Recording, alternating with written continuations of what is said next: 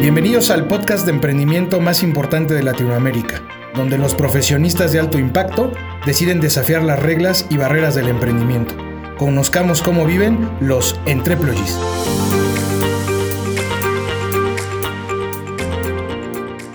Bienvenidos Entreployees a un capítulo más en esta ocasión y como no eh, y cómo no decirlo y como en otras ocasiones tenemos eh, invitados de muy alto nivel. En esta ocasión tenemos un invitado que es eh, nativo de la Ciudad de México, es ingeniero biomédico de la Universidad Autónoma de México y ha trabajado en la industria farmacéutica durante los últimos 10 a 12 años, en empresas del tamaño de Novartis, Glaxo o Roche. Eh, es un eh, muy buen amigo, también es un amigo de la casa. Hace un par de años tuve la oportunidad de ser parte de uno de los proyectos que viene a platicarnos y eh, creo que es muy importante y muy interesante que lo conozcamos. Con ustedes, mi gran invitado, Marco Benítez. Muchísimas gracias, muchas, muchas gracias Ricardo. Pues aquí estamos, felices y a platicar lo que hemos hecho durante todo este periodo. Ha sido una trayectoria súper interesante, como creo que cualquier emprendedor, muy intensa, sobre todo muy, muy intensa.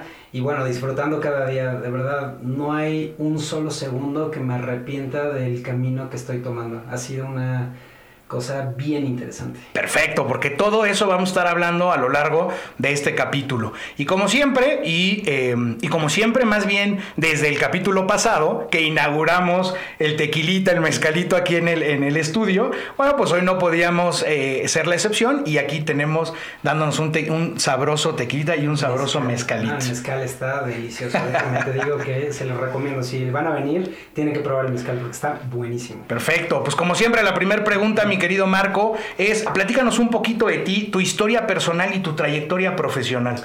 Pues bueno, yo eh, soy de la Ciudad de México. Cuando estaba chico nos fuimos a Cuernavaca, me fui con mis papás a Cuernavaca a estudiar allá la primaria, pues, kinder, primaria, secundaria, prepa. Prácticamente yo soy un guayabo. Eh, pero por razones de crecer y demás, me salí de casa a los 18 años. Mis papás me apoyaron, evidentemente, me vine aquí a la Ciudad de México a estudiar. En realidad me vine porque primero tenía una novia en ese entonces con la que duras, esas novias con las que duras muchos años. Y entonces ella se vino para acá a estudiar y yo también me vine, entonces disfrutamos todo ese periodo de la universidad y, bueno, la universidad es una cosa divina. Porque siento que todo mundo tiene una historia así. Yo me fui a vivir a tal lado, me quedé a vivir en tal lugar por una novia que tuve, pero bueno, no entremos en detalles de, noviazgos, eh, sigamos con tu trayectoria. Pues bueno, entonces eh, estudié la carrera por acá y acabando la carrera eh, vino mi primer emprendimiento. Puse con mis mejores amigos una empresa que se llama Get Salud, yo soy ingeniero biomédico. Entonces eh, la idea era empezar a generar cosas completamente nuevas, hacer clínicas para diabetes y cosas así.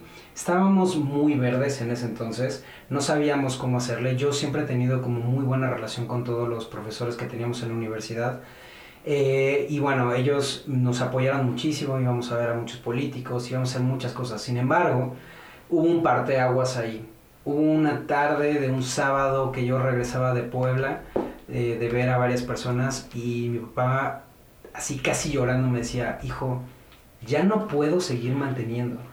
O sea, eh, y no les digo que había pasado mucho tiempo desde la carrera a, bueno, desde que yo había acabado en este emprendimiento. A lo mejor escasamente llevamos unos meses, unos tres meses, y me decía, me dijo, hijo, ya no puedo seguir manteniendo, necesito que trabajes y que sepas realmente qué es lo que quieres.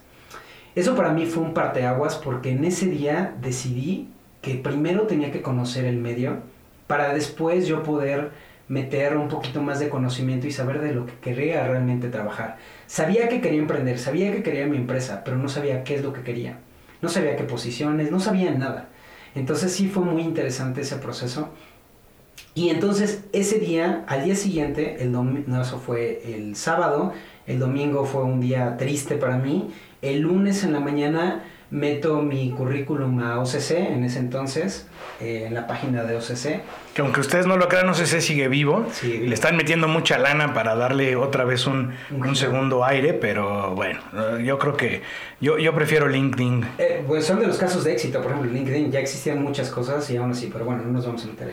El caso es que, el caso es que eh, meto mi, mi, mi CV Eso fue como a las, me acuerdo perfectamente, 8 de la mañana.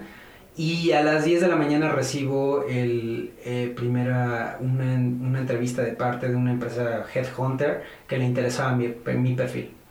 Y entonces era para la industria farmacéutica. Fue muy interesante y dije, bueno, pues no tengo nada que perder, eh, tengo que ver qué hacer. Estaba también entre que me iba a una, una estancia en Brasil, me quedaba aquí en México y seguía con mi novia, pero entonces el trabajo y dije, bueno, pues me quedo en México. Estaba concursando para diferentes cosas. Entonces me quedo y bueno, me quedo en la industria farmacéutica. ¿Y qué descubro? Que descubro, me meto a un área que es muy independiente de cualquier otra, eh, no es ventas, no es nada de ese tipo de cosas, era investigación clínica. ¿En qué empresa? En, en ese entonces era para Excel. Ok. Que para Excel es una CRO que se llama Clinical Research Organization, que le brindan ciertos servicios a la industria farmacéutica. Y entonces, eh, así conocí que existía la investigación clínica. Yo no tenía ni idea que existía la investigación clínica es investigación aplicada. Yo durante mi carrera hacía investigación, pero nunca aplicada de esa manera. y pensar que a lo mejor en México, no, bueno, yo me quedo pensando, ahorita que lo platicas, pues sí, te, creo, pero, pero yo pensaría, pues como que México no es un país donde se haga investigación y mucho menos investigación aplicada en farmacéutica. Siempre estamos pensando, y como ahorita en el COVID que platicábamos en la antesala aquí en el estudio, que decíamos, bueno, pues eh, las, las grandes farmacéuticas que están compitiendo por la vacuna y no escuchamos, digo, aunque la UNAM, la UAM o el POLI estén eh, haciendo su trabajo, pues no van ni al ritmo ni, ni, ni, económico ni, ni, de desarrollo como estas grandes industrias. No, no, no, la industria farmacéutica gasta una cantidad impresionante de dinero en, en, en investigación clínica y de verdad es muy apasionante. Ahorita puede ser que se los diga como muy apagado, pero en realidad es muy apasionante porque la cantidad de dinero que ellos invierten es enorme. De cada eh, medicamento que ustedes reciben, hubo 40 o 30 eh, fallas de investigación. Y cada estudio cuesta una fortuna. Por eso es que los medicamentos son tan caros. Entonces se vuelve muy interesante toda esa parte. Entonces estuve muy involucrado. En ese entonces yo entré como asistente. Literal como un asistente. Pero tenía muchas ganas de comerme el mundo.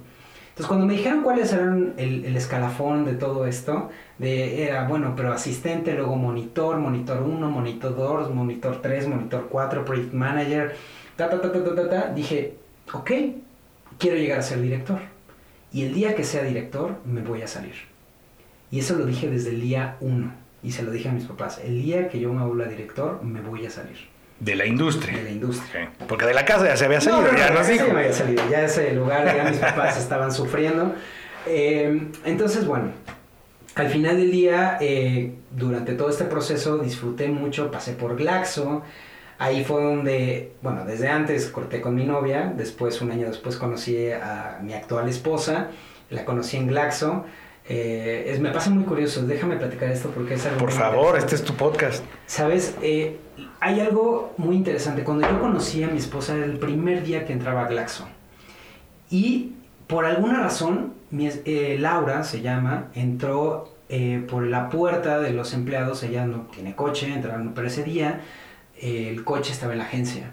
Entonces entra ella, entro yo, la veo y digo, ah, esa mujer es para mí dije, esa mujer, la vi sentada conmigo, con mis papás, y dije, esa mujer es con la que quiero estar. No sé por qué nunca me había pasado eso. dije, bueno, qué locura, porque además voy a entrar a un lugar donde es Glaxo, es un, es un mundo de gente, nunca la voy a conocer. Acto siguiente en la junta de las 8 y cuarto de la mañana, porque es ahora las juntas en, en, en investigación clínica, y estaba ahí.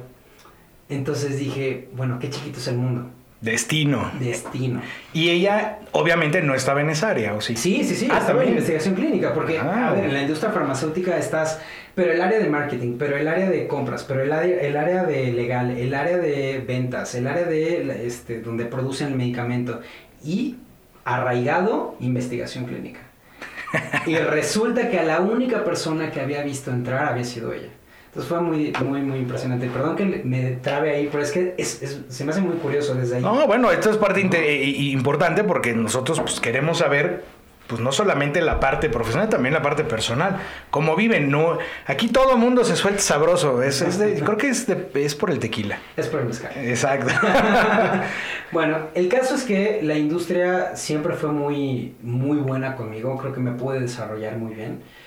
Ahí conocí a mi esposa, un año después fue que empezamos a salir y, y bueno, eh, y listo, empezamos a salir y ya después yo me cambié a otra industria, me fui a Novartis y Novartis crecí muchísimo. Eh, crecí como ser, justo como decía lo que estaba al principio diciendo, CTA, bueno, como asistente, CRA1, CRA2, Senior, Project Manager en, en, en Novartis. En Novartis conocí una cantidad de gente impresionante. Actualmente muchos de mis amigos están en la industria farmacéutica. Amé la industria farmacéutica. Es, por lo menos la parte de investigación clínica es una burbuja impresionante. ¿Por qué? Porque no estás en ventas, no estás con las presiones de ventas, no estás, estás con la presión simplemente de aprender. Te, lleva, te llega la última molécula que existe en el mercado. Es más, ni siquiera en el mercado existe. Entonces, para mí como alguien que venía de ingeniería biomédica, donde venía como de una burbuja también de eh, estudiantil y con los profesores y tal, me cayó como anillo al dedo porque conocía, leía, conocía muchísima gente, disfrutaba, me la pasaba viajando todo el tiempo, me la pasaba viajando, por toda la República me la pasé viajando. Conocí lugares que yo jamás hubiera creído, conocí Piedras Negras, Nuevas Casas Grandes, conocí un chorro de lugares en el norte, en el sur, en todos lados de la República y eso me ayudó muchísimo a conocer más gente que además hoy estoy afianzando y estoy llegando a esos lugares. Entonces fue muy interesante entrar a trabajar porque me abrió el panorama, pero aquí también veo algo interesante. A mí nunca, siempre quise comerme el mundo y sigo queriendo comer, comérmelo. Entonces, eh, cada vez que viajaba aprovechaba para conocer a más gente. Mi único propósito en la vida ha sido conocer gente. Entonces, eh, lo disfruté y después cuando pasé a Roche fue por una recomendación de una persona que, de la primera persona que me contrató. O sea, no, no es que te despiden de, de Novartis, más bien es que, o de Glaxo, ¿no? Sí, sí, sí. Este, más bien es que te, que te piden que, bueno, alguien te recomienda y tú te sales y te vas y, dices, Roche me gusta. Todos los cambios que hice fue por recomendación. De Glaxo a Novartis fue una recomendación de alguien que conocía también al principio. Entonces me recomendaron, fui a entrevistas, les gusté, me gustó, quedé. Y en, de Novartis a Roche pasó exactamente lo mismo una persona que yo conocía que era directora, directora de una de estas CROs importantes, eh, me recomendó con una persona que hice un clic fantástico con ese director de área y bueno, yo quedé enamorado de Roche en ese momento y eh, de mi jefe, que era una persona extraordinaria que me hizo crecer muchísimo. Entonces, eh, pues me cambio a Roche, estuve otros tantos años por ahí disfrutando, viajando, conociendo, cada vez ampliando mucho más mis horizontes de países. Conocía, me encontraba gente, o sea, es muy chistoso porque viajaba a Argentina y me encontraba gente en Argentina en la esquina del hotel. De, de, gente que conocía de diferentes lugares. Iba a Praga y de repente me encontraba algún otro amigo por ahí. Entonces, me gusta mucho conocer gente, disfruto mucho platicar con la gente y creo que eso es algo que me gusta y disfruto. ¿Y ahí en Roche era la misma, la, la misma área? Igual, era investigación clínica, pero ahí estaba ya encargado de todo un, de todo un, de una parte muy importante que se llama Medical Affairs, que era como asuntos médicos. Entonces, y ahí empecé a crecer. Y, eh, y bueno, mi objetivo en la vida también siempre ha sido, mi sueño más grande es cambiarme de país. Me encanta México, amo México, o sea, no es, no me malinterpreten amo México, pero quiero irme a otros países. ¿Por qué? Porque quiero conocer más. No le crean mucho porque ahorita vamos a platicar de algo que justo le dije, este tema lo tengo que tocar porque para mí siempre es una espina con toda la gente que yo llego o empiezo a asesorar. Pero bueno, entonces estás en Roche, en la, misma, en la misma área, y fíjate que es interesante lo que dices porque la mayoría de los que no sabemos de este tema farmacéutico, pues tienes la idea de la farmacia de la esquina, ¿no? El, doctor Simi o eh, la del ahorro o, o la, que por cierto si quieren nos pueden patrocinar. Este, pero cualquiera de estas farmacias que no tienen que ver con las farmacéuticas.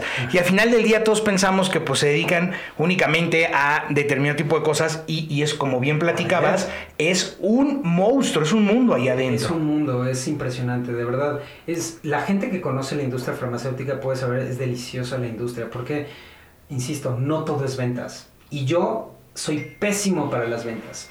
Lo peor que me podrían hacer es estar en ventas.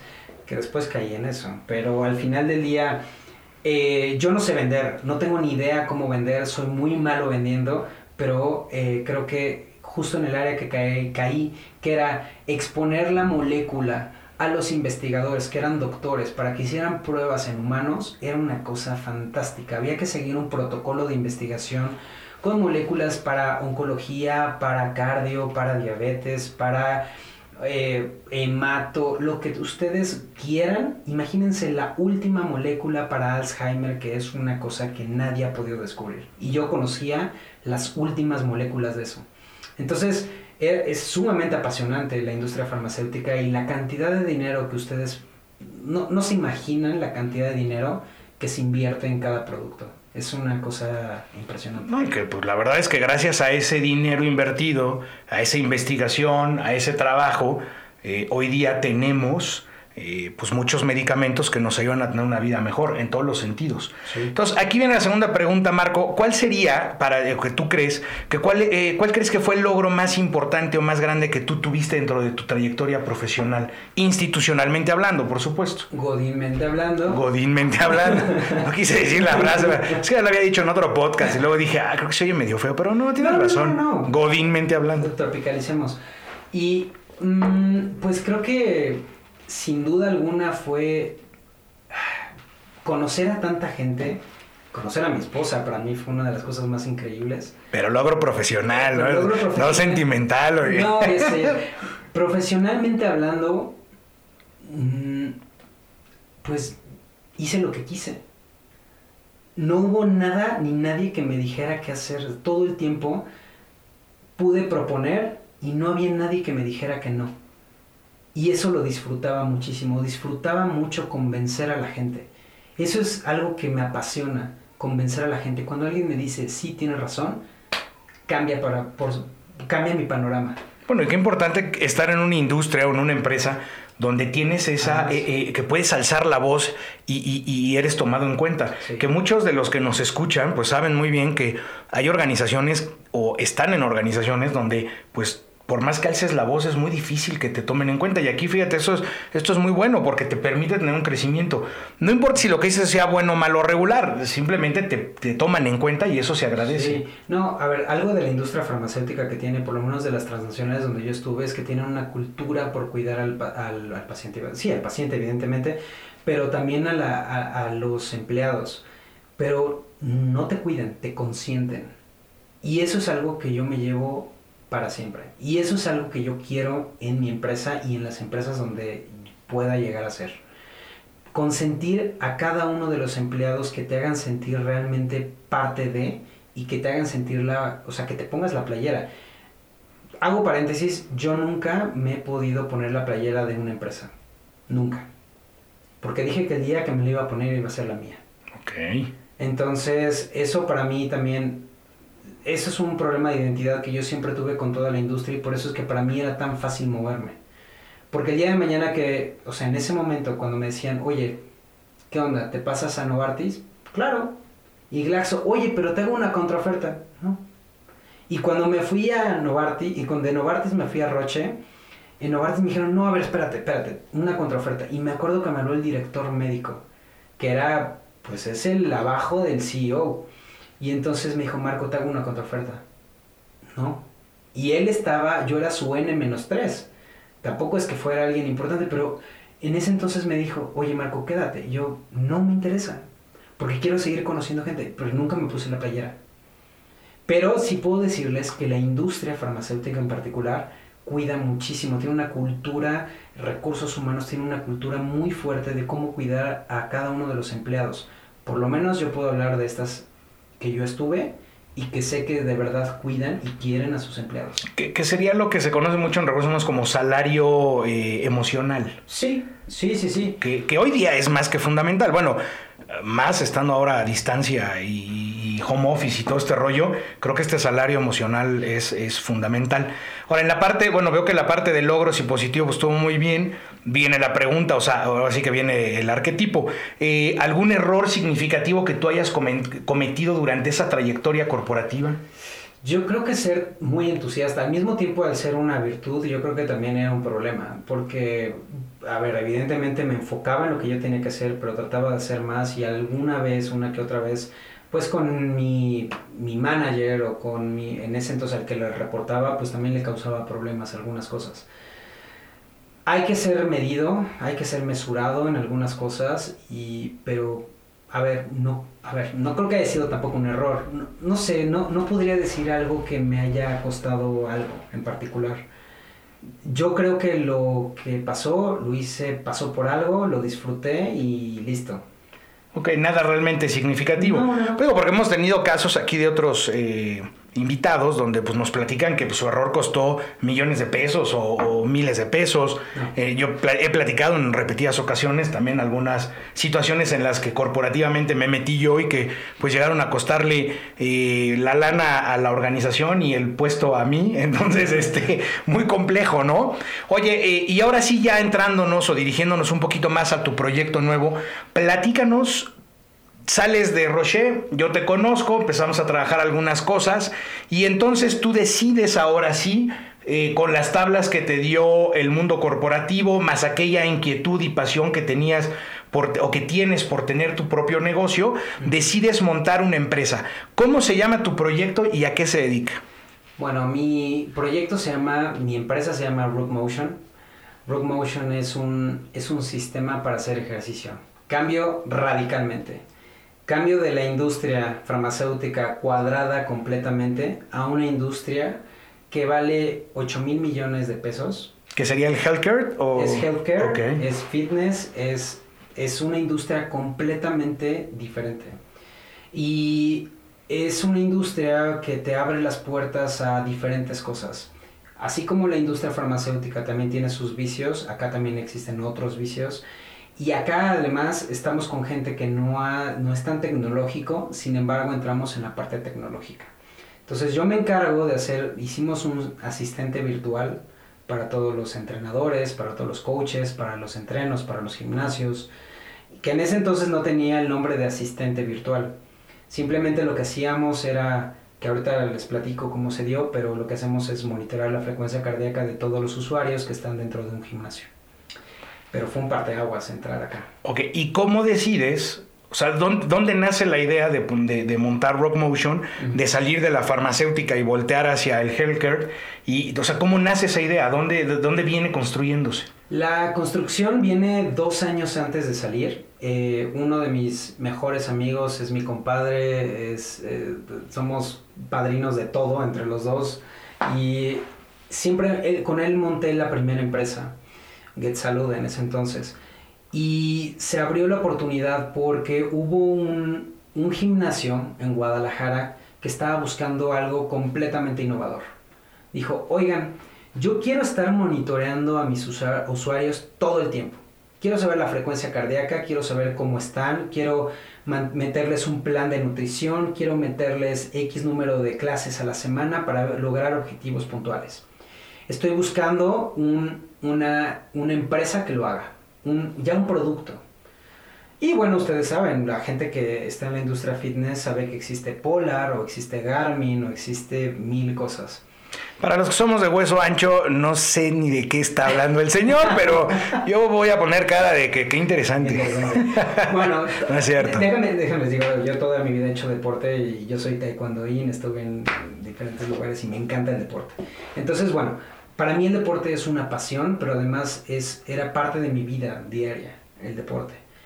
Entonces, bueno, eh, se abre esta oportunidad, está mi socio, eh, estaba otro, este, también tengo otro socio que se llama Pepe, a los dos los estimo muchísimo, y, eh, y entonces dijimos, ¿qué?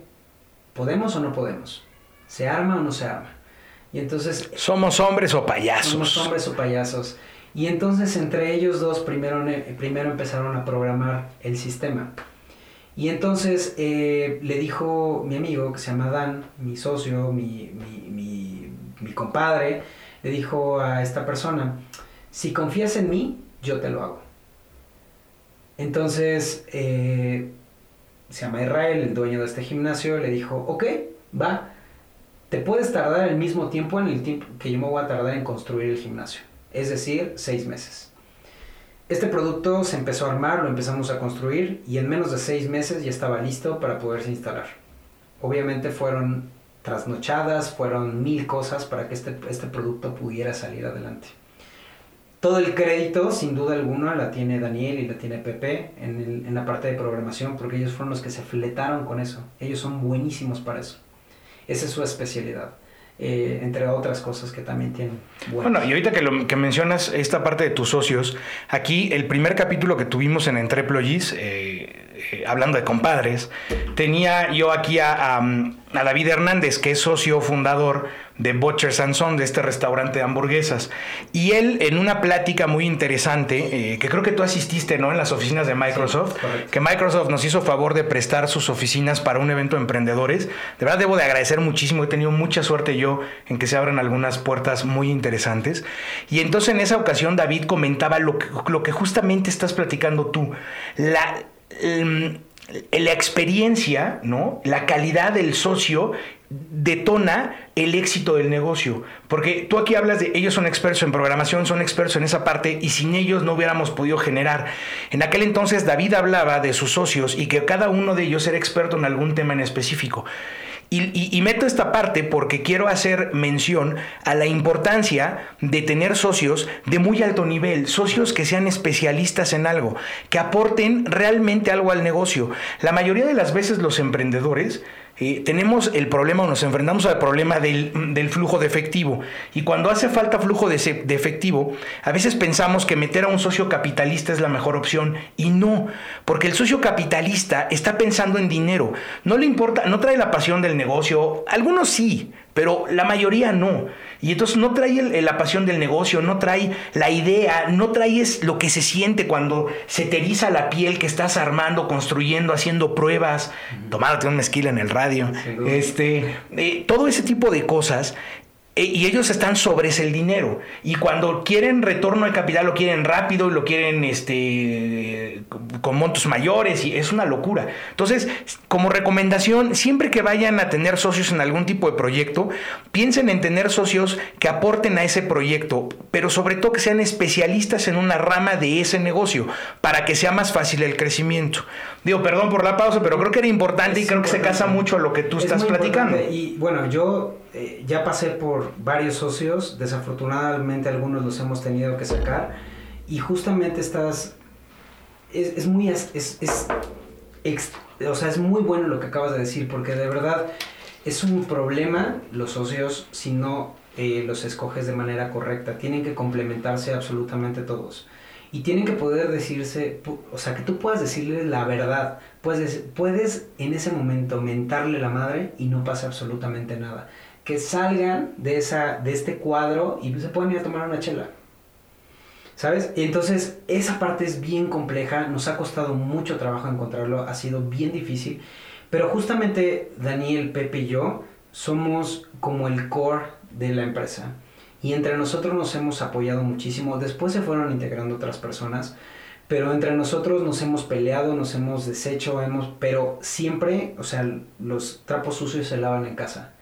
Dentro, sí, nos decimos las verdades, pero nos hacen mucho más fuertes. Y el día de mañana nos paramos en otro escalón y cada vez más fuertes. Entonces, un, tener socios es como casarte con alguien. Entonces, sin duda alguna tienes que aprender muchas cosas y tienes que saber cuándo bajar la voz, cuándo darle la razón, cuándo decir que no, cuándo decir que sí, si está en sus días. Sí, mi amor. No, sí, mi amor. El último que tiene la palabra es el hombre, sí, mi amor. Claro.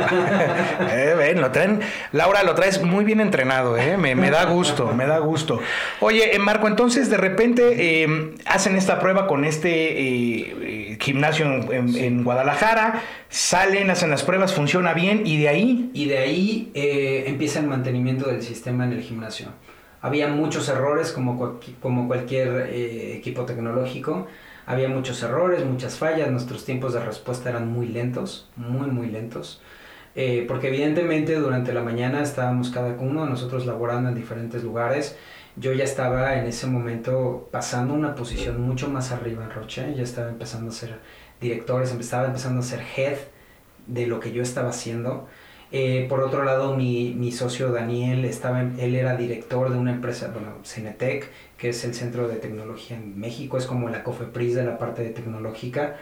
Eh, por otro lado, Pepe estaba también cada vez más saturado, estaba en Alandra, que era una empresa, es una empresa de biomédica, construyendo equipo biomédico y diferentes cosas. Entonces, digamos que nuestras mañanas y nuestras parte de nuestras tardes estaba dedicado 100% a la empresa que nos daba de comer para nuestras familias y por las noches era cuando trabajamos en diferentes cosas. Este es lo que conocen los americanos como el side business, ¿no? Este, tienes tus, o sea, bueno, la empresa en la que trabajas y tienes este negocio que regularmente lo atiendes fuera de tu horario laboral. Exactamente. Y entonces, pues así estuvimos un buen rato, prácticamente dos años, no sabemos cómo sobrevivimos, pero era la pasión por hacer este tipo de, hacer un cambio en lo que de verdad nos interesaba, que era dedicarnos en nuestro, en, nuestro proyecto. Y pues bueno, viene la magia, viene otra parte aguas en mi vida, y es, eh, hay una reestructura en Roche. Y entonces me dicen, Marco, ¿qué quieres? Y yo venía buscando de tiempo atrás cambiarme de país. Hice varias entrevistas en Suiza, eh, estuve por allá, estuve en Argentina, estuve en varios lugares y pues sin duda alguna el sueño de cualquier persona puede ser Suiza. Y créanme que lo es. Suiza es el país perfecto. Eh, voy con mi esposa a Suiza a la última entrevista y entonces andamos por ahí caminando en este, en este pueblo que se llama Basel, que es una chulada, pero está hecho más como para la industria, y está Roche, está Novartis, están varias industrias muy importantes por ahí. Y en eso vemos a un niño, niño de escasos 7, 8 años, solo yendo a la escuela. Y entonces mi esposa y yo dijimos, esto es lo que quiero de mi vida Pasamos al lado de una escuela caminando después de comer rico, en un lugar, hay un raclette fantástico, y vemos la escuela con, afuera de la escuela, una serie de diablitos, ¿no? De estos para andar los niños, donde se ve que los niños llegan solitos a la escuela y se pueden transportar por cualquier lugar del, del, pueblo sin ningún problema de si los van a raptar, si los van a secuestrar, si los van a, si te van a saltar a ti, etcétera. Es el lugar perfecto dijimos, por supuesto que nos tenemos que venir para acá. CDMEX. Ah, no, no. Entonces, estábamos por allá, ya todo habían dicho que sí. Em, por allá esta persona fantástica que todavía sigo en contacto con ella, que se llama Marilia, estaba haciendo un equipo eh, buenísimo de latinos en, en, en Suiza. Una cosa de verdad hermosa que me estaba encontrando por allá. Y me dice, Marco, ¿qué onda? ¿Se vienen? Ok. Y aquí quiero hacer una pausa porque lo quiero decir yo. yo siempre lo platico y digo, Dios mío, Marco es la primer persona que yo conozco que le ofrecen trabajo en Suiza y les dice que no, porque para él es más importante el proyecto de emprendimiento que trae eh, construyendo desde hace algún tiempo que irse a vivir a Suiza. Cuando él me lo platicó, que eso tiene casi un par de años, ¿no, Marco? Más o menos. Cuando me lo platicó, bueno, yo a mí hasta el azúcar se me bajó para que me entiendan. Yo le dije, mira, yo ni maletas, compa. Yo agarro, me voy directo al aeropuerto con, con, mujer, hijos y demás, y allá compramos ropa, ¿eh? No necesitamos llevarnos nada. ¿Cuándo me voy? Pero bueno, que nos platique Marco, ¿por qué toma esta decisión? Venga. No, bueno, mi esposa, eh, a ver, déjenme les digo algo. Mi esposa al principio tampoco es que dijera que sí, ¿eh? E, eso queda clarísimo. Mi esposa decía, pero a ver, ¿cómo? Pero es que la familia, mi esposa es una persona muy inteligente, pero una persona muy arraigada a, sus, a su familia, a su mamá, a su hermano, tal, como pues muchos lo somos. Yo no soy tanto. Yo soy menos apegado a mi familia, a mis padres, los adoro, soy hijo único, pero siempre fui muy desapegado. Entonces... Eh, se fue a los 18, pues ustedes dirán. Entonces, al final del día, eh, me costó trabajo convencer a mi esposa porque fuimos para allá a ver, a ver departamentos, a ver casas. O sea, yo le, la, o sea, nos fuimos simplemente para ver lo hermoso que era. Y nos fuimos a dar un tour por Suiza. yo quiero llorar. es una chulada. O sea, yo cada vez que me acuerdo, por supuesto, a mí me da un sentimiento porque recuerdo haber visto los Alpes suizos estando en Bern, que está a escasos tres horas de Basel y es una chulada, unos campos gigantes, la ciudad perfecta, no existen los coches. Aquí el, eh, encontrarte un, ¿cómo se llama? Estas, una agencia, las agencias son unos metros cuadrados considerables. Allá es un cuartito de dos por dos donde apenas cabe un coche. Y eso es lo que te venden. Allá lo más importante es tener una bicicleta. La calidad de vida es fantástica. Obviamente la gente que se va para allá dice también otras cosas, ¿no? El problema que existe allá, todo es perfecto y todo es cuadrado. Tengo una amiga que estuvo allá trabajando y tuvo una noche diarrea. Y esa noche... Eh, Quemando a la amiga. no voy a decir nombre ni apellido, pero si lo llega a escuchar sabe perfectamente y entonces, esa noche eh, resulta que pues muchas veces pues vas al excusado muchas veces. Bueno, pues los vecinos le hablaron a los policías porque había mucho ruido que era por el baño. Entonces le dicen, bueno, pues que está enferma. Pues sí, pero después de tal hora ya no puedes hacer cosas. Mire, ¿sabe qué? Pues usted puede tener diarrea de 8 de la mañana a 6 de la ah. tarde. Después de ese horario le voy a pedir que por favor ya no... Así funciona Suiza. Los eh, perros después de las 8 de la noche ya no pueden ladrar. El, el primer mundo es complejo en ese sentido, ¿eh? O sea, como bien dices, tiene cosas maravillosas, pero al mismo tiempo tiene su complejidad que para culturas como la nuestra es bien difícil eh, pues, pues, pues adaptarse. Y lo más importante en todo esto es que no hay tacos. Sí, no, bueno, eso sin duda alguna. Había un lugar que se llamaba El Bocho y era una eh, bueno, es un mexicano que se fue para allá y está haciendo tacos al pastor. Nos hicimos amigos de él, pero bueno, esa es otra historia. Claro, que es el brother. Dedícate a pintar cuadros porque tus tacos nomás no jalan. Este, entonces, bueno, después de todo esto que suena hermosísimo, eh, de verdad, además fuimos en un verano en un julio donde hace un calor espléndido. La sigue haciendo sufrir, ¿se dan cuenta? es que las terracitas se ponen divinas y entonces te pides un buen no, no, no, o sea, es, es un, un, Hugo, un Hugo delicioso, ¿no? Bueno, por supuesto. Entonces, bueno, ¿qué les cuento? Al final del día, eh, regresamos a México y dijimos, por supuesto, nuestra vida está allá. Sin embargo, yo tenía la cosquillita de, ¿y yo dónde estoy?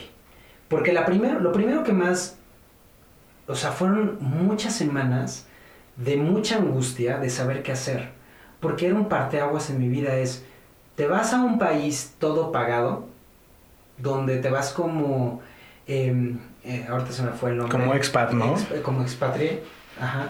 Y entonces te pagan casa, te pagan la escuela de tus hijos, te casi le pagaban hasta la visa a, mi suegra. es en serio, o sea, era la necesidad de estar allá, porque pues algo hacía bien, no sé qué hacía, pero algo hacía que pues a lo mejor la, buena amistad, el, grupo que hice con ellos, el trabajo arduo. O sea, sí, claro que trabajaba muy duro, me encantaba mi trabajo. Pero eh, creo que mucho era la buena, la buena relación que podía hacer con ellos, con la gente que trabajaba allá arriba, porque era el equipo global. Bueno, es que tú tienes una manera de ser muy particular, tienes un, un mood muy bueno donde es fácil eh, platicar contigo, es sabroso, como lo hemos venido escuchando aquí en, este capítulo. Y, la verdad es que eh, yo creo, eh, como dicen o decimos aquí en México, para los que nos escuchan en Latinoamérica, te das a querer. Y eres de esas personas que, pues, que e, es, fácil de adoptar. Y, y, yo creo que eso, pues, de alguna manera contribuyó a que te ofrecieran esto por allá. Pues dirán, será el sereno, pero la realidad es que me quedé aquí. ¿Qué fue lo que pasó? Pues puse prioridades en mi vida y dije, ¿cómo te quieres ir? ¿Con una empresa? ¿Está bien? ¿O con el sudor de tu frente? Y podría hacer cosas parecidas en diferentes momentos y no juzgo a nadie. Pero yo dije, yo no quiero ser Roche. Yo me paraba en cualquier lugar a hablar de algo y era Roche. El director de no sé qué, era el head de medical affairs, bla, bla, bla. Pero era Roche no era Marco Antonio Benítez Granil. Yo quería ser Marco Antonio Benítez Granil, el que se parara y que representara algo. Y creo que eso fue algo que me ayudó a identificar dónde quería estar. Dije, yo quiero empezar algo que de verdad haga sentido con lo, mi modo de vida. Y entonces, ahí, o sea, de verdad, se los digo con mucha eh, honestidad, pero fueron semanas de angustia de qué hacer con mi vida. Y entonces mi jefe eh, en ese entonces me decía, no, a ver Marco, vamos a encontrarte lugar porque sí, tu posición se desaparece, pero no te preocupes. Algo sale. Esto, esto, a ver, te me vas a Suiza, te me ¿dónde quieres estar? Yo sigo llorando. Entonces, la verdad es que el jefe que tenía era extraordinariamente bueno, lo sigo queriendo y lo sigo viendo y lo sigo contactando. Un tico fantástico, eh, lo, lo quiero mucho. A su esposa, a sus hijos, todo. Entonces, em, al final del día, tuve una plática muy, muy, muy, muy honesta con él. Y le dije, mira, estoy empezando a ver inversionistas porque el negocio está empezando a crecer. ¿Cómo? Yo no sabía de eso. Pues sí, tengo un negocio alterno donde estoy emprendiendo en tal. No, Marco, a ver, ya, ¿qué día vas a dejar de jugar? O sea, ¿te vas a ir a Suiza o te vas a ir a cualquier... No, le dije, no, no sé qué hacer de mi vida. E incluso cuando hablaba con él me contradecía. O sea, era de, esas, de esos jefes y la verdad es que durante todo mi camino, no sé si les ha pasado a ustedes, pero durante todo mi camino siempre tuve a alguien que me guiaba. Eh, eh, hacía una cosa fantástica en este, todo este camino, que siempre tuve a alguien que me decía por dónde, y era normalmente mi jefe. Y entonces yo recuerdo nombre, apellido y apodo de cada uno de los jefes que tengo, porque ha sido como un ángel para mí durante todo este proceso. Y él sin duda también fue uno de ellos. Y, y entonces hasta que me dijo, o sea, eran, fueron tantas pláticas que tuvimos, me dijo, Marco, ya te tengo una posición acá. Ok, sí, pero, ok, te ofrecemos más. Ah, no sé, oye, pero ya está Suiza. Lo sigo recalcando. Fíjate, ya está Suiza, hay más lana, por favor quédate. Caray. Muy bien, ¿eh? Para que vean qué calibre de emprendedores vienen a este programa, ¿eh? Nada más. Entonces, bueno, muchas gracias por eso. Hasta que al final, una noche con mi esposa, yo estaba en el, en el cambiador, me estaba cambiando, poniendo la pijama y tal, y me dice, fue otro de mis parteaguas que me dijo mi esposa, te veo bien, pero no te veo feliz. Y en eso empieza a llorar y me dice, quiero verte feliz. Madres, o sea, eso para mí fue como, o sea, no me ves feliz. Claro que no soy feliz. Y me dijo, ganas muy bien, nos va muy bien, te dan coche, no sé qué, nos podemos ir a otro país, nos podemos hacer lo que sea. Y tenemos un panorama muy, tenemos muy un panorama bonito. extraordinario, pero no eres feliz. ¿Qué necesitas para ser feliz? Y en ese momento me le quedo viendo los ojos con ella una lágrima en, en, en, en, rodando literal por su mejilla, aunque suena a, canción. Pero le dije, quiero mi empresa. Entonces me dijo, ¿y qué te detiene? Que tengo miedo. Y entonces me dice, pues no tengas miedo, porque estamos juntos en esto. En ese momento, al día siguiente hablé con mi jefe y le dije, se acabó, yo no quiero nada aquí. Wow. Extraordinario. Fíjate, yo digo, te conozco hace un par de años, no, no habíamos profundizado tanto en esta parte. Yo justo cuando él decide mandar al diablo a Suiza el dinero, no es cierto, toda esta parte corporativa, bueno, pues es cuando yo eh, me, vuelvo un poco parte de lo que él eh, está, eh, empieza a desarrollar. Y entonces decides ya enfocarte 100% en tu negocio, en, en Rock Motion. En Rock Motion, 100% en Rock Motion. Y en ese momento me dijo mi jefe, ¿cómo te ayudamos? Y le dije, no lo sé, porque ni yo sé. Lo que te estoy diciendo, lo único que sé es que ya estoy visitando a varios inversionistas, entre ellos el director de Cable, de Cable Más, que es Enrique Yamuni, que está en Guadalajara, y estoy viajando tales fechas porque me están entrevistando para diferentes procesos. Me dijo, tienes toda mi libertad, las veces que tengas que ir, ve, no pasa nada. Y mientras, entonces, yo lo que voy a decir al equipo global es que no vas a querer, no vas a, no vas a querer la posición y que lo que decidiste es mejor la reestructura. Ahora dime algo, Marco. Te, ¿Esta decisión a ti te saca ya 100% de, del, del mundo farmacéutico? No. Ok. Digo, porque versus al mundo bancario, Digo, aquí hemos tenido, la verdad, es una estrategia mía. Hemos tenido pocos banqueros porque yo mucho, parte de mi primer desarrollo profesional fue muy banquero. Y, pero ese mundo es un mundo muy celoso, donde tú sales, por el motivo que sea, ¿eh? ya sea porque te corren, ya sea porque decides ser emprendedor, ya sea porque estás loco, pero no vuelves a regresar. ¿eh? Es súper complicado regresar a la banca una vez saliendo. No, acá afortunadamente no. Eh, de hecho, hasta hace un par de meses todavía me siguen diciendo si no quiero regresar. Tengo uno de mis ex jefes que me decía, ¿ya vas a dejar de jugar? Maravilloso. Así, es, es, cada vez que me dicen eso me pegan al ego y me hacen todavía crecer más. Bueno, ahorita nos va a platicar ¿verdad? por qué ya no es tan fácil regresar. Porque a lo mejor cuando tú arrancas estos emprendimientos y pues ahí medio te va bien, medio vas jalando, pues podría una, una oferta de estas de regresar pudiera ser muy interesante. Pero ya cuando tu, cuando tu negocio está posicionado o se empieza a posicionar y empieza a tener los números, el tamaño y lo que tú deseabas desde hace mucho tiempo, entonces es cuando empiezas a ver el mundo de una manera diferente. Y aquí viene otra pregunta. ¿Cuál crees que ha sido el desafío más complejo al que te has enfrentado como emprendedor? La frustración, sin duda alguna. Y es el... Tú me lo dijiste, tú fuiste otro de esos ángeles. Eh, y te lo digo sinceramente. Muchas gracias cuando estábamos platicando, más allá de lo que te decía del dinero y todo este tema, o sea, me decías, todos los días vas a encontrar problemas, pero además de la nada va a salir alguien que conociste, vas a decir, qué chingón, a ver, güeyes, acabo de conocer a tal persona. Y no me acuerdo, o sea, tengo perfectamente claro tus palabras de esa vez porque estábamos pasando por un momento complicado, porque déjenme les digo que yo era el único que había salido. Yo fui el primero que tuvo Aquí cuando lo escucha Dani y Pepe eh, lo van a sentir, pero yo fui el primero que tuvo los pantalones para salir. Con un hijo, venía un hijo. ¿Sabes qué? La próxima vez que vengas, porque te vamos a volver a invitar, vamos a tener que traer a Dani y a Pepe, pero por supuesto, Dani y Pepe, presionen para que esto sea lo más pronto posible porque ustedes merecen tener derecho a réplica, por favor. Son, son, tienen un nivel de, de persona, de, de, espíritu, de amables, de puros. Son unos tipos increíbles. Pero bueno, yo recuerdo que iban a ser tu primer hijo. Sí, ahí eh, cuando te conocí, bueno, ahí ya había nacido el primer hijo. Pero ya estábamos pensando en el segundo. Ah, algo así. Ya estábamos pensando en el segundo, lo cual todavía esto se complica todavía más, porque entre más grande te vuelves, más miedoso también te vuelves. Entonces, creo que veniendo, eh, respondiendo a la pregunta, creo que te vuelves un poco más miedoso en algunas cosas, sin embargo, ya estás ahí. Y tienes dos opciones, o te paralizas como una lagartija o lo utilizas a tu favor para volverte más fuerte.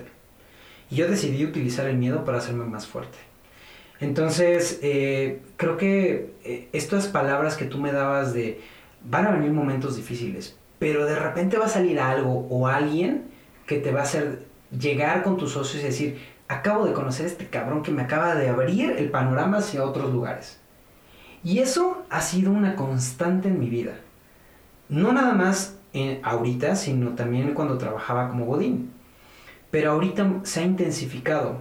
Si ustedes creen en Dios, en creen en algo, de verdad es impresionante como cuando lanzas algo al universo, de verdad te responde. Porque yo venía de esos dos años atrás diciendo, me quiero salir, me quiero salir, me quiero salir, me quiero salir. Yo todas las mañanas, todas las mañanas, indiscutiblemente, cuando iba a la oficina, evidentemente, porque si no estaba viajando, yo me encantaba llegar a mí a las 6 de la mañana a la oficina, cuando no había absolutamente nadie. Me encantaba. Yo llegaba a las 6 de la mañana puntualito a mi oficina y tenía todo libre para pensar, para ver, etc. Y las mañanas el trayecto, yo vivo por Fuentes del Pedregal, y la oficina de Roche está aquí en Santa Fe. Y venía por los, por los segundos pisos y venía pensando y decía, Dios, me quiero salir. De verdad, quiero, quiero ser libre, quiero hacer lo que yo quiera, quiero disfrutar y apasionarme por lo que yo quiero, no por lo que me dicen que tengo que hacer. Entonces fue muy interesante, pero justamente ahí eh, viene todo eso, cuál es, o sea, la frustración de todos los días de levantarte un día nuevo y decir, ¿y ahora qué hago? Cuando no tienes una planificación. Cuando tú estás en una empresa grande, chica, media, lo que donde ustedes estén, ya les bajan toda la información. Ya les dicen cuáles son los KPIs, ya les dicen cuáles son los objetivos de la empresa, ya les dicen los valores de la empresa. ¿Qué pasa cuando ahora uno tiene que hacerlos? Se vuelve completamente diferente esto, completamente. Entonces es frustrante y sigue siendo frustrante para mí no tener todas las armas que antes tenía. Antes tenía una laptop que tenía Office, que tenía lo que, lo que ustedes quieran que teníamos. ¿eh? Y ahora todo Hoy también, pero te cuestan a ti. Claro, por supuesto. Y los errores cuestan muy caros. Antes un error que yo tenía, pues sí, le podría costar a la empresa. Un par de millones a lo mejor. Pero, pues es, no es nada comparado con todo lo que se gana. Ahorita un par de millones, uff, hace que me llegue la quiebra. Sí, claro. Bueno, te acaban divorciando para entenderlo mejor. Hacerlo más claro. Ok, bueno, me gusta esta parte que hablas de, de, de, estos desafíos a los que se enfrentan, porque es muy común que el emprendedor tenga este tipo de, choques. Y ahora, ¿cuál crees, eh, no cuál crees, cuál ha sido lo que más has disfrutado como emprendedor? o sea, ¿qué es lo que más disfrutas de ser emprendedor? Ah, no, bueno, ahorita que estamos en las rondas de inversión, justo acabamos de salir de unas cuantas eh, la semana pasada y extrañaba, extrañaba esa parte de, esa sensación de decir, voy a convencerlo. Es más, ni siquiera, a ver, ¿para qué me voy tan lejos? Eh, convencer al primer cliente, al segundo cliente, porque el cliente llegó solito, fue una necesidad. Convencer a los siguientes clientes fue la cosa más maravillosa que me pudo haber pasado, convencer a alguien y decir, te compro tu producto. Y después poco a poco más y más y más y más y más y de repente ya me conocían que éramos los señores Rook Motion. Y después estábamos en, las expos y ya sabían quién era Rook Motion y después se acerca, bueno, ya después platicaremos de eso, es un poquito más sabroso, pero se vuelve muy interesante cuando convences, eso, eso, esa parte para mí ha sido un motor, el convencer a alguien de una idea que tengo. Bueno, porque yo, eh, algo que a mí me gusta siempre compartir con todo el mundo es decir que la felicidad es lo único que nunca se puede ocultar. Por mucho que tú quieras fingir que eres una persona feliz, que estás disfrutando lo que haces, eso no se puede. Eh, es como mi abuela decía, cuando los ojos brillan es por algo. Y la gente, como lo que platica ahorita Marco, en el sentido de ir a buscar a estos clientes, a estos inversionistas en la ronda de inversión, o cuando le platicas a alguna persona nueva o recién conocida de tu proyecto y se te ilumina esa mirada, esa es la parte esencial de la felicidad y créanme, de verdad es que esa luz que sale de los ojos que no se ve es la que convence al inversionista, es la que convence al cliente, es la que convence a las personas de que van a invertir, de que van a trabajar o de que están haciendo lo correcto. Pero no a todo mundo le sale. ¿Por qué? Porque no todo mundo tiene esa pasión. A mí en algunas ocasiones, no puedo decir que en todos mis proyectos, pero en algunos me dicen, puta, es que tú hablas de tu proyecto y Dios, o sea, yo ya quiero estar ahí, o sea, hasta, hasta yo quiero ser parte del proyecto. Y yo, bueno, pues métele dinero y, dale, ¿no? no este, pero, pero sí, me encanta que digas esta parte porque creo que es bien importante y hablas de los clientes, hablas de tus socios. Eh, y entonces, ¿qué es lo que menos disfrutas de ser emprendedor? Ah, tener que hacer de todo también. Porque a pesar de que ya tenemos eh, personas trabajando para nosotros, se vuelve de todas maneras, eres perfeccionista y quieres estar en todo y a la vez estás en nada. Se vuelve frustrante la parte donde tú ya quisieras, estamos en un momento, en este momento donde estamos dejando de hacer todo para hacer cosas muy particulares. Y dejar todo de hacer todo se vuelve complicado. Y hay cosas que odio. O sea, odio hacer números, odio hacer, o sea, esas tipo de cosas las aborrezco, ¿no? Entonces, cuando teníamos que hacer los planes, los programas para cada uno de los clientes, y creo que no lo he dejado de hacer, sin embargo, me gustaría estar más en otro nivel, pero no se puede tampoco. Tienes que estar de porque en un momento éramos el que barría, pero el que también el que no sé qué, o sea, hacíamos absolutamente todo. Ahorita afortunadamente ya estamos empezando a dejar algunas cosas y eso nos hace permitir de dedicarnos más a la estrategia hasta cierto punto. Y luego viene el COVID que hace que haya muchos cambios para todos. Y antes de entrar em, en esta parte del COVID y en esa parte especial que quiero que nos platiques de un socio en particular que traes, em, me gustaría, aquí siempre hablamos de hábitos, porque los hábitos son importantes. Decía por ahí la famosa frase, el hábito hacia el monje. Y entonces yo creo que los emprendedores de alto impacto, los profesionistas de alto impacto, siempre tienen hábitos que deberían de compartir con los demás para poder hacer que los demás pues piensen de manera diferente y los adapten y sean igual de exitosos como, como tú. En este caso, ¿cuáles son los hábitos que tú consideras que un emprendedor de alto impacto debe de tener? Lo voy a decir como siempre lo dijo, lo he dicho, y es para los que tienen hijos, saben perfectamente bien que los hábitos lo es todo. Si a un niño lo acuestas todos los días a las 5 es porque a lo mejor, o a las 6, es porque ya lo bañaste a las 5 y entonces se después no y después no sé qué y la lechita y la tele y el no sé qué. Es exactamente lo mismo. Eh, mi empresa es mi bebé y mi vida es lo mismo. los hábitos es lo que nos hace diferenciarnos de los animales. Si nosotros tenemos horarios, si tenemos momentos para todo, perdón, podemos lograr hacer un cambio de verdad muy diferente. Mi hábito particular es todos los días me levanto, nosotros somos muy tempraneros. Mi esposa se levanta todos los días a las 4 y media de la mañana a hacer ejercicio, indiscutiblemente. Yo a las 5 de la mañana estoy despierto haciendo ejercicio, una hora, mi esposa también, después ella se sube, se baña, los niños afortunadamente todavía no están despiertos en este momento de la vida, porque antes es un verdadero caos para los que tienen hijos. Deja que... tengan 18 para que veas que a las 4 y media cuando ella se baje a hacer ejercicio, ellos van a ir llegando.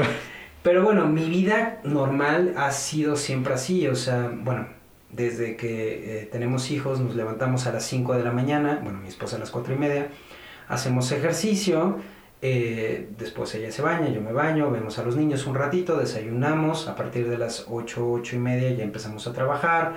O sea, creo que los hábitos son muy importantes, incluso dentro de tu propia empresa. Es algo que yo no había identificado, incluso creo que son de las cosas que yo hubiera cambiado cuando estaba en la industria farmacéutica. No existía un hábito. Todo el mundo ponía hora, este, eh, juntas a todas horas, pero no tenías tiempo para lo que realmente te pagaban. Cuando tú estás en ciertas posiciones te pagan por pensar. No te pagan por actuar, te pagan por pensar. Entonces hubo un jefe, bueno, el director, el CEO de Roche nos decía, yo no te estoy pagando para que trabajes y operes. Yo te estoy trabajando, yo te estoy pagando y te estoy pagando muy bien para que pienses y que me digas cómo vamos a resolver las cosas y ocupes todo el equipo que tienes para ejecutarlo. Esa es la gran diferencia. Evidentemente cuando ya pasas a ser emprendedor y no tienes nadie, pues bueno, cambia.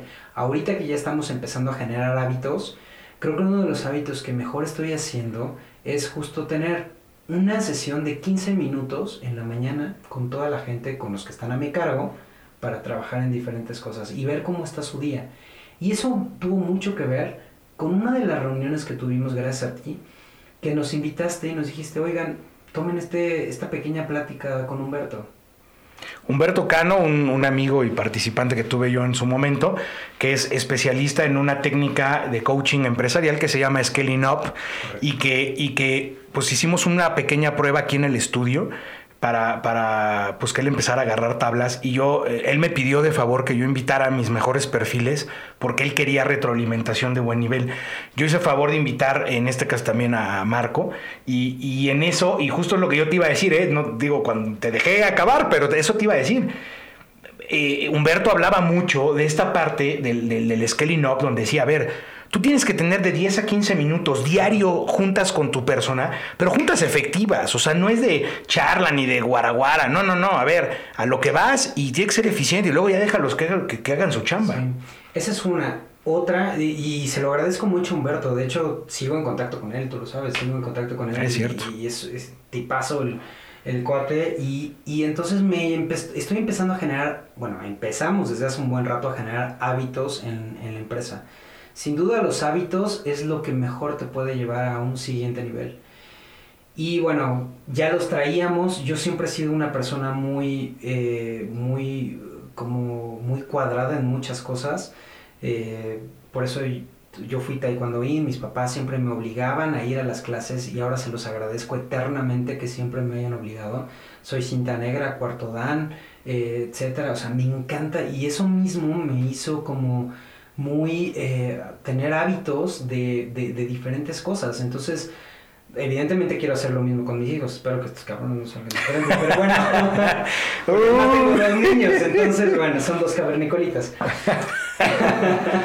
eh, al final del día, lo que quiero decirles es que creo que de las mejores cosas que uno puede adquirir como emprendedor son hábitos. Eh, ponerte horarios, poner horarios con tu esposa, los viernes, todos los viernes indiscutiblemente tenemos una cita los dos y estamos cenando rico con una copita de vino, una cervecita eh, y platicando de cómo nos fue. Entonces, creo que esas cosas son los que ayudan a que uno pueda seguir creciendo para que pueda ejecutarse. Creo, creo que hasta lo que llevamos ahora, eso ha sido algo que nos ha ayudado muchísimo. Y fíjate, ahorita que comentas esta parte del emprendedor con, con la pareja, Nunca hemos tocado en forma el tema aquí. Eh, en algún capítulo yo hago mención que voy a invitar a alguien para que, para que platique acerca de cómo vive eh, la familia o la parte cercana, el tema del emprendimiento. Y ahorita que platicas tú esto, creo que voy a cambiar el, rol de, esa, de, ese capítulo en particular.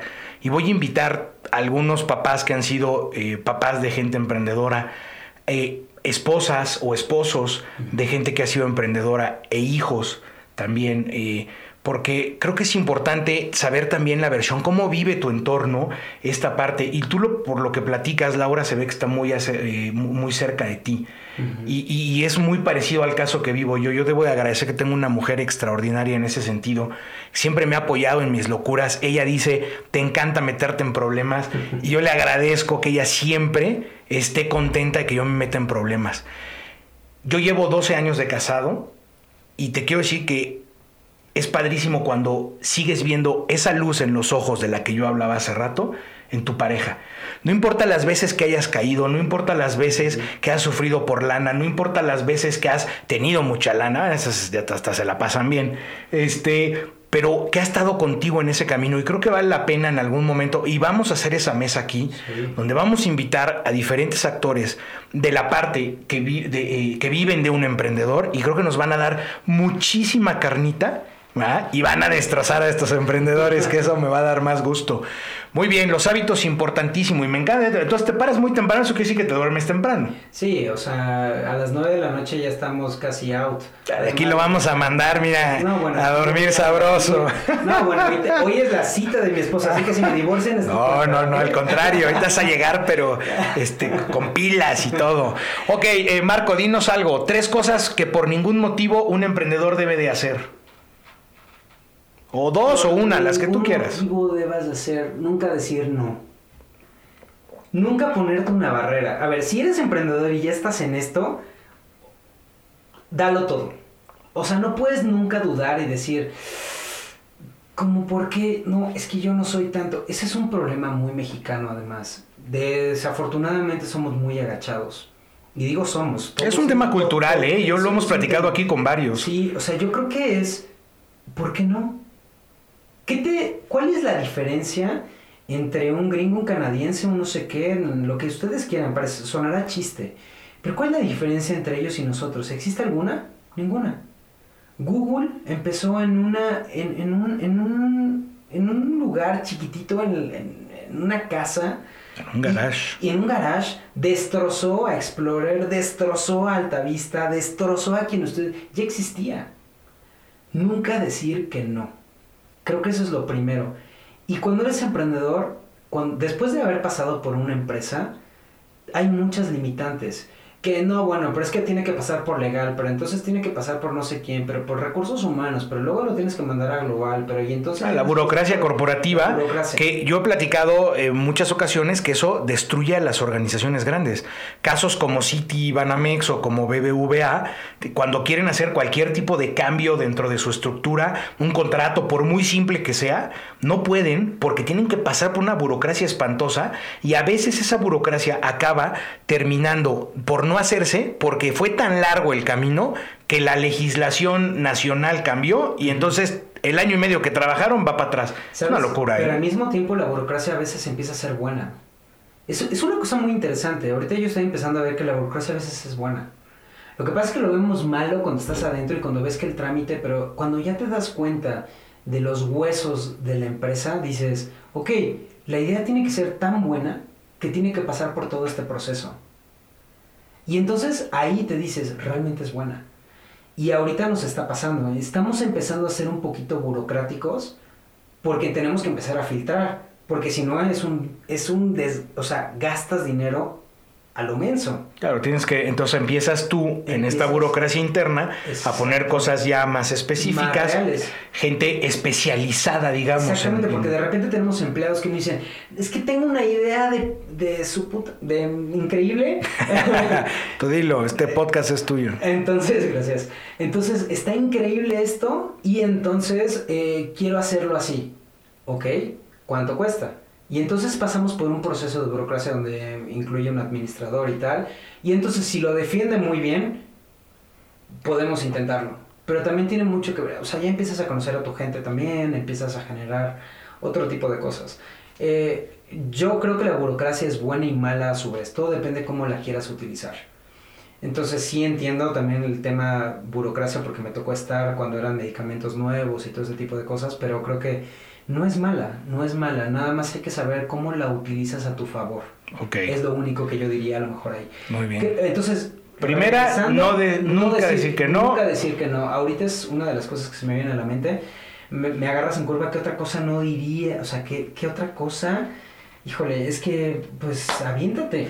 Ya estás ahí. No tienes nada que perder. Es y, sueño. Y en situaciones como la que estamos viviendo ahorita con temas de COVID y todo este rollo, pues, pues más, es el momento para reinventarnos todos. Claro, caos es igual a oportunidad. El que no está aprovechando esta oportunidad no está reinventando, lo acabas de decir perfectamente. Si ahorita, ahorita vienen las empresas que se van a posicionar y ser los nuevos Google, y ser los nuevos Facebook, y ser los nuevos lo que quieran. Porque estamos en un lugar donde hay escasez de pan y existe un molino. Entonces, el molino se va a volver un, putrimillonario. En este momento, porque es lo que se necesita, es el molino. Ahora, requiere ser el mejor molino. Porque otra cosa de la que nosotros estábamos platicando en la antesala, previos a entrar aquí al, estudio, era que yo de repente me topo con mucha gente que quiere emprender algo y yo les digo, es que a ver, tú quieres hacer las cosas como lo hacen los demás. O sea, haces lo mismo. Si bien eh, nosotros en este estudio tenemos un equipo semiprofesional para grabar podcast, para grabar streaming y algunas otras cosas, la gente quiere seguir o está atrapada en que quiere, no, pero lo puedo hacer en mi casa. No, a ver, hijo, mija, en tu casa cualquiera. El problema no es, hacerla, es hacerlo mejor que los demás para que sea tu diferenciador. O sea, ¿por qué me voy a ir contigo que me estás enseñando la sala de tu casa, tu baño, tu recámara? O sea, yo no te veo profesional. ¿Yo por qué tendría que meter mi dinero o por qué tendría que pagar contigo un curso, un taller, si realmente veo que no hay un profesionalismo? O sea, a ver, para no irnos tan lejos, no le estás echando ganas, compa. Y luego me topo con gente que pues se dedica a dar eh, temas de crecimientos económicos y fortunas y, no sé qué, y, otra vez, ¿no? Vuelven a caer en el error. O sea, hablas de abundancia, pero no le pones un solo peso a tu negocio. No hay congruencia. Y digo, y no es comercial, pero el lugar está increíble, ¿eh? Y aquí se ve sangre, sudor y lágrimas. O sea, de verdad el lugar está increíble, se ve la pasión que se que tienen por estar este lugar tan bonito, ¿eh? entonces se lo recomiendo sin duda. Y dedos morados porque no somos muy hábiles con el martillo. ok, Marco, a ver, venga. Em, ahora sí viene eh, carnita previo al cierre, ¿ok? Es, em, ¿qué opinas de los mentores? Que ya nos dijiste que tú le llamas ángeles, pero ¿qué opinas de los mentores si tienes uno o varios y cómo influyen en tu día a día? Yo creo que he tenido un líder en cada momento de mi vida los líderes han llegado en diferentes momentos. Te considero uno de ellos. En Muchas gracias. Las, veces que has entrado en mi vida en diferentes momentos han sido iluminadores. Y eso es algo también muy importante como emprendedor. Tienes que traer las antenas muy bien puestas porque todo lo que existe a tu alrededor es una oportunidad. Y ustedes deciden si lo toman o no, ¿eh? Eso, eso yo creo que eso es lo más importante. Entonces, eh, en mi caso, Ricardo ha sido una de las personas que me ha ayudado muchísimo también a abrir esas antenas en diferentes lugares. En Microsoft, de repente llegó el, este, de Butcher Sons y resulta que sin querer lo conocía por otro momento, por un amigo, por lo que fuera. Y resulta que fue una persona que también me ayudó a identificarme en, en, el momento de emprendimiento y me ayudó a dar una idea extra. Pero eso fue gracias a que conocí a Ricardo. Y Ricardo también me ayudó en momentos diferentes de mi vida. Entonces, justo cuando no sabía lo del, por ejemplo, hubo un momento les platico acá que decía, es que mi problema es el dinero. En ese entonces pensaba eso.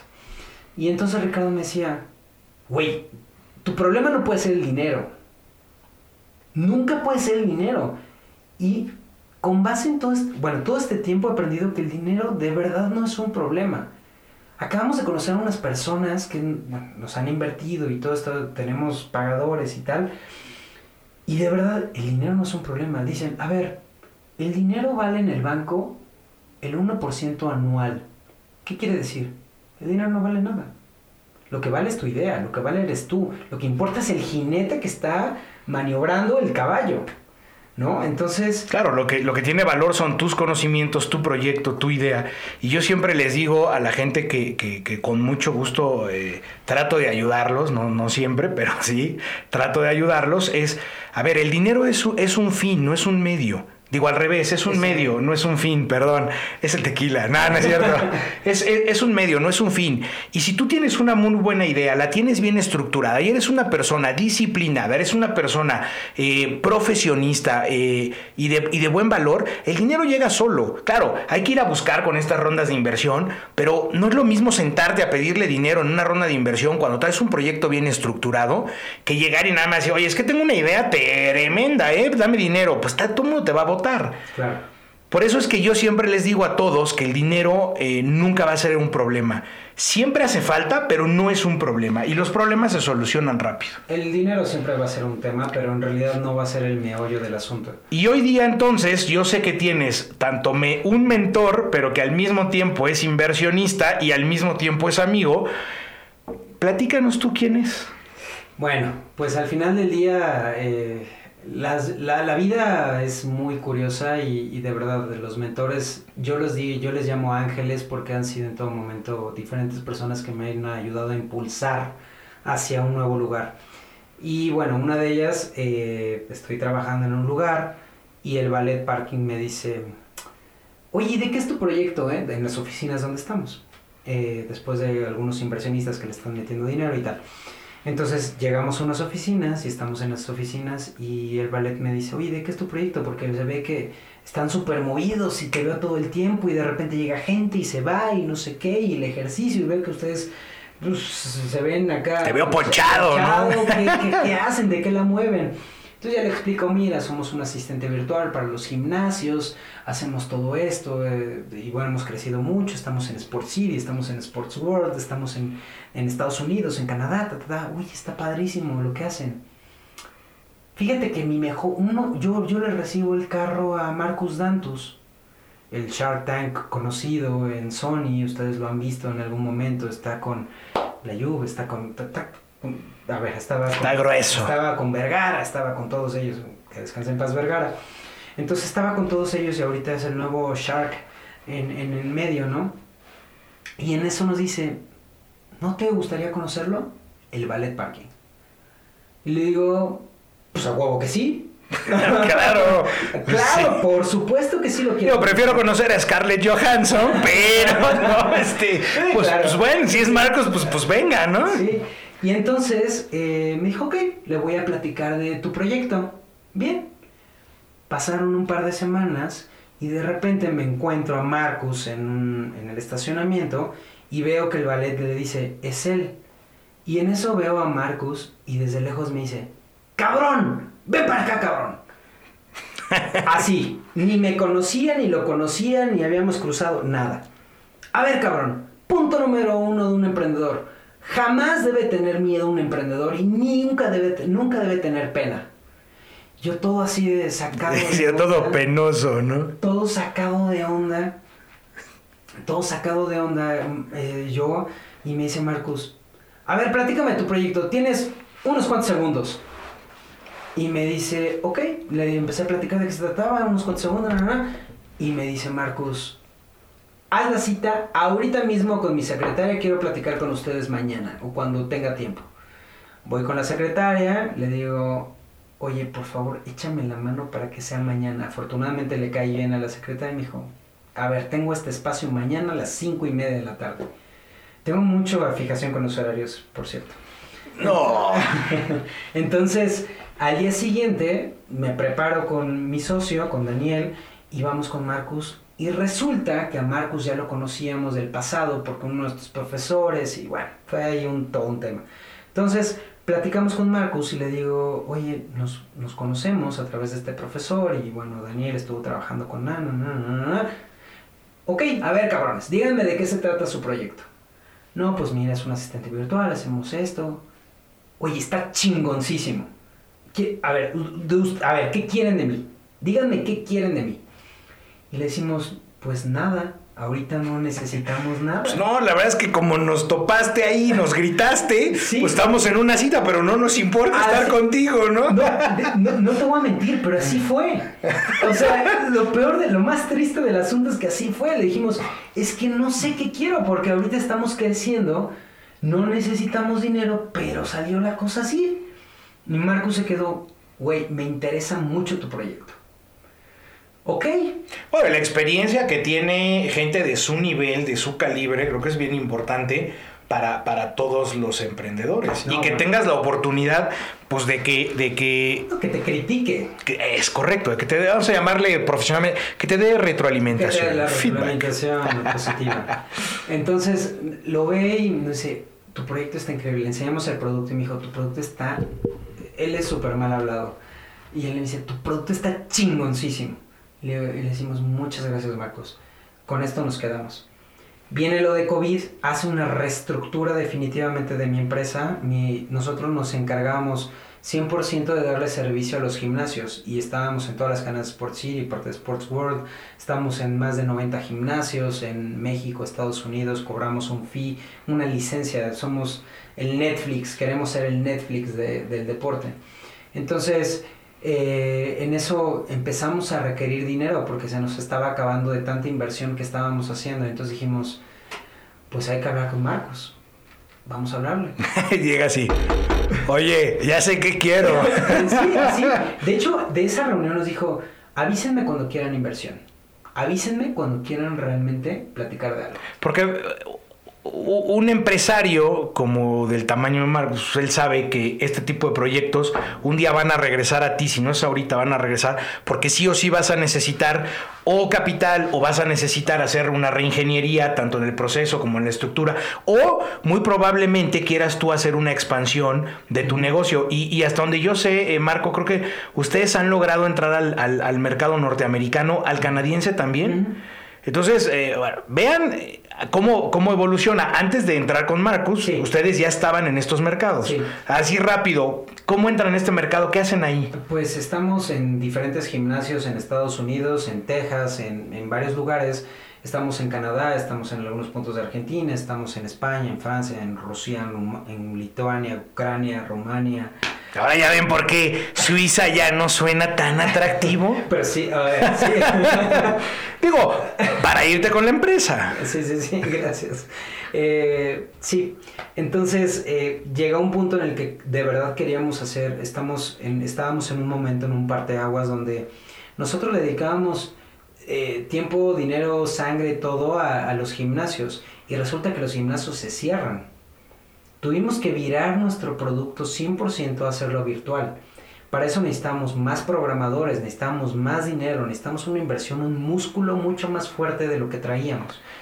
Y qué bueno que lo comentas porque justamente esta semana alguien en Canadá me hizo una pregunta. Me dijo, oye, ¿y qué pasó con ese proyecto Rock Motion donde se supone que ahorita iban a estar haciendo? ¿Qué están haciendo? Le dije, bueno, no lo sé. Dije, justo esta semana voy a estar con él y ya quiero que lo platique en el podcast. Pues, ¿qué están haciendo con esta parte virtual? Y se me hace muy interesante. A ver, échate esta parte. Pues bueno, los asistentes virtuales que estamos haciendo ahora son una maravilla porque ahora todo el mundo va a estar conectado. Es una plataforma donde puedes eh, donde podrás hacer como diferentes, em, eh, eh, imagínense un Netflix donde esté enfocado a gimnasio, a, un, a, hacer ejercicio en casa, donde estés monitoreando todo el tiempo, donde aparezca tu, tu, frecuencia cardíaca, tus intensidades. Tendría que platicarles un poquito más de qué son las intensidades de frecuencia cardíaca y todo esto y que logras diferentes objetivos con estos sensores. Todo esto fue hecho por ingenieros biomédicos, todo por nosotros, por ingenieros biomédicos, la universidad, nuestros mentores. Eh, estamos enfocados en investigación clínica. Evidentemente toda la historia de investigación clínica que llevo nos ayudó muchísimo a ejemplificarlo y a generarlo a través de nuestros productos. Entonces, toda esa ciencia ahora la estamos aplicando, ya la estábamos aplicando en gimnasios y ahora la estamos aplicando para la gente que está haciendo ejercicio en casa. O sea, yo diría, a ver, compro una licencia Rock Motion, por decirte, vamos a decir una locura. 100 pesos al mes, que es el promedio que cuesta cualquier eh, plataforma de streaming. 100 pesos al mes y entonces yo tengo acceso a coaches, eh, tanto ejercicio, salud, pero adicional a eso puedo yo medir mis... Te estás, te estás midiendo tu frecuencia cardíaca, tus intensidades, objetivos muy puntuales, durante todo este proceso vas midiendo, que, o sea, mídelo, mejóralo.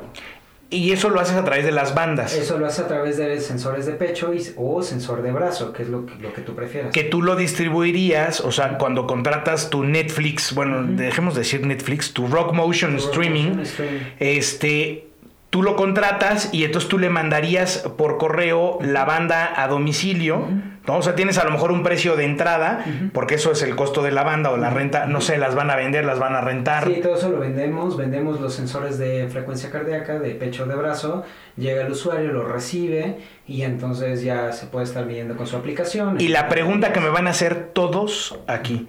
¿Por qué no tienes una aplicación en mi celular, en mi teléfono, este, perdón, en mi este reloj, este, porque ya ves que ahora, ¿cómo, cómo se llaman estos que miden? Wearables. Eso, eh, otra vez, eh, yo soy de, hueso grande, entonces yo no sé de eso. Si, si aquí hacemos un programa de carnitas y de barba, ahí sí, pero de aquellos no sé nombres, ¿ok? Entonces, mucha gente seguramente va a decir, oye, pero pues yo, ¿por qué? Si me la puedo medir aquí en el teléfono, justamente estamos, hemos estado, estado en varias entrevistas y me dicen, bueno, ¿por qué un wearable y no, por qué no prefiero un wearable? Porque son para cosas completamente diferentes. Eso. Un wearable es para estarlo utilizando y son aproximaciones, los datos que te dan son aproximaciones muy cercanas a lo que estás haciendo. Sin embargo, no son precisas y mi producto lo que te da son datos precisos en ese momento cuando estás haciendo ejercicio. Y aún no vas a tener un entrenador digital o visual, por decirlo así. Es un entrenador que te ayuda a obtener diferentes objetivos y además lo estamos involucrando con nutriólogos, estamos metiendo un chorro de cosas que te ayudan a tener como una vida completa, sí, pero a ver, sueño, sí, pero nutrición, pero ejercicio, pero tu medición, pero todo. Hijo, compa, tengo hoy, ahorita que me estás diciendo, hasta me puse chinito, tengo dos personas que te voy a presentar para que sean parte de este proyecto. La primera, él era el director de Domino's Pizza en Alsea y está, trae un proyecto bien interesante. No sé si ya te lo presenté, este, Juan José Zamora. Tiene un proyecto súper interesante de, de, coaching pues, para tipo así, este, fitness y todo este rollo. Y trae una plataforma padrísima y creo que se puede meter mucho en tu rollo.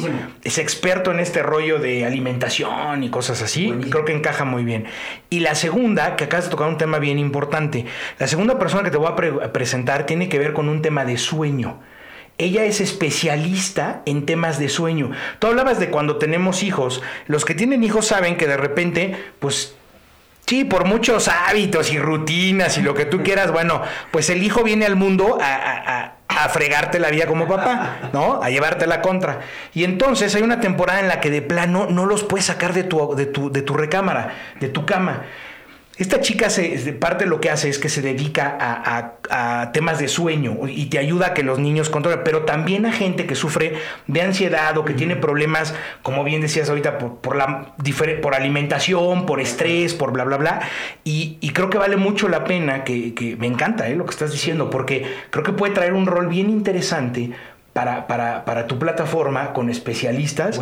Y por supuesto, mira, yo que soy de hueso ancho, no, no, dudaría en contratar un servicio donde tengo N cantidad de cosas que me van a ayudar a tener una vida mejor. Todo esto es mindfulness y fitness y wellness y todo este tipo de cosas es lo que nos estamos enfocando. Y que además ahorita con todo este tema de tiempos de COVID se ha vuelto como necesario. Hoy en día somos uno de los países donde más, más personas están muriendo, justamente porque una población tan alta no hace ejercicio, sedentaria, además es obesa, diabética, hipertensa y lo que ustedes quieran. Entonces es un tema muy importante ahorita estar haciendo cambios de hábitos. Y los hábitos son muy importantes, como justo lo que veníamos tocando desde un inicio. Entonces, bueno, pues regresando a esto, esto es lo que estamos haciendo, estamos haciendo toda una plataforma muy interesante, evidentemente en un inicio lo único que hacíamos era ser un asistente virtual en el gimnasio y apoyábamos como asistentes a los coaches. Y con diferentes colores y tu sensor y tal, lográbamos objetivos puntuales, lográbamos objetivos de bajar de peso, tonificar músculo, mejorar tu condición física, eh, subir, subir pompa. Claro, por supuesto. Entonces hay que ser, lo que nosotros buscábamos era que el tiempo que estuvieras haciendo ejercicio fueran 100% efectivos. Ahora te transformas y cambia esto porque Marcos mete lana, mete, mete coaching, mete ¿no? todo. Mete todo. Marcos cambia todo absolutamente. ¿Y se va a llamar igual? Sí, eh, hasta ahorita sí. el proceso sigue. Marcos lleva con nosotros escasos un par de meses, un mes a lo mejor, pero ha hecho unos cambios increíbles. Eh, tiene una, una forma de ser que se lleva, a ver, es un emprendedor nato. Él es la persona perfecta, tiene el entorno perfecto para los conocimientos, para la gente, para el tipo de persona que es. Es apasionado, entonces te contagia. Si de por sí uno como emprendedor está contagiado, bueno, este cuate te lleva te, te pone pilas. Te pone mucho más. ¿Y cuándo creen que salga esto ya disponible así para el público en general? Esperemos ya, ya como la plataforma completa este mismo año ya sale. Ok. Ah, pues nos avisas, ¿no? Para, pues, pues, obviamente tratar de darle difusión y, y, pues cuenten conmigo para lo que necesiten. Gracias, gracias. Ay, este ya se acaba de ganar algo, ¿eh? Ven, no, no se crea. Ahorita que salga y que platique yo esto con mi mujer, me va ya te vas a meter en otra bronca. pero bueno. Pero inicialmente donde estábamos puestos en todos los gimnasios era pues en todos estos países que estábamos, pero bueno, viró completamente y nos volvimos un asistente 100% virtual. Me encanta. Ahora ya eh, rumbo al cierre, mi querido Marco, eh, dime algo. Todos tenemos una frase favorita, yo le llamo el tagline de vida. ¿Cuál sería la frase que hoy día te ayuda a eh, salir adelante todos los días? Ah, qué, qué, buena pregunta. Mira, te voy a decir el tagline de mi empresa es Mídelo, mejóralo. Lo amo, lo amo, porque es muy yo, muy cuadrado, muy, muy directo, muy certero pero un tagline de vida, ese, ah, eso, está, está buena, ¿eh? Ah, no sé, tal vez, no sé, disfrútalo. Disfruta lo que haces, apasionate por lo que haces. Porque yo lo que hago todos los días es apasionarme y me apasiona lo que hago, lo que hago todos los días. No sé, eh, no, no, no sabría cómo englobar lo que me apasiona con mi esposa, lo que me apasiona con mi vida de trabajo, eh, pasión, supongo que pasión. Eh, un chico muy apasionado. La de tu esposa la queremos saber aquí, ya luego nos platicarás, pero bueno. Ok, mi estimado Marcos, pues como todo en la vida, pues tiene un inicio, tiene un fin y aquí tenemos que llegar ya al cierre de, este programa que yo lo he disfrutado muchísimo por la compañía, por la historia, eh, por el mezcalito que se está dando Marco, el tequilita que me estoy dando yo. ¿Y em, dónde podemos buscarte? ¿Cuáles son tus redes? Bueno, mi redes es arroba rookmotion, es R-O-O-K-M-O-T-I-O-N, rookmotion. Eh, mi cuenta personal es Marco BZG, Marco B de bueno, Z G de gato y es Marco Benítez Gabriel básicamente. Y bueno, ahí estamos para todo lo que necesiten. De verdad que ha sido un placer estar acá. He disfrutado esta tarde, pero bueno, viernes de, una tardecita de mezcalito con tequila fantástico y disfruté muchísimo. No, pues qué bueno, de verdad. De nuevo, por favor. Pues, ya te lo dije, vienes eh, después, pero con tus socios. porque ahora queremos el derecho de réplica, pues no se vale que nomás una parte venga y platique. oh, pero muchísimas gracias por aquí, por estar aquí, este Marco. La verdad es que creo que tu historia va a ayudar a muchos emprendedores eh, a tomar mejores decisiones y sobre todo a tomar conciencia de lo importante que es tener pues unos hábitos correctos, eh, rifarse cuando te la tienes que rifar, buscar el networking correcto, eh, todo este tipo de cosas que ayudan a los emprendedores a crecer. Pues bienvenido eh, una vez más. Eh, estimados entreployees, pues un capítulo más donde otro de nuestros grandes participantes viene y platica su historia de éxito. En algún momento tendremos las historias de fracaso que no son menos importantes. Sin embargo, ahorita nos vamos a ir con puro éxito. Recuerden seguirnos en nuestras redes sociales, Entreployees en Facebook, en Spotify y bueno, agradecer a Inception Studio por ser nuestra casa productora y que lo va a seguir siendo por el resto del resto de nuestros días. Muchísimas gracias y espero verlos pronto y escucharlos todavía mejor. Hasta pronto. Gracias. Gracias por ser parte de Entreployis. La siguiente semana tendremos un caso más de éxito de emprendimiento donde los profesionistas de alto impacto podrán explicarnos de una mejor manera qué es lo que enfrentan a la hora de emprender. Muchas gracias, hasta pronto.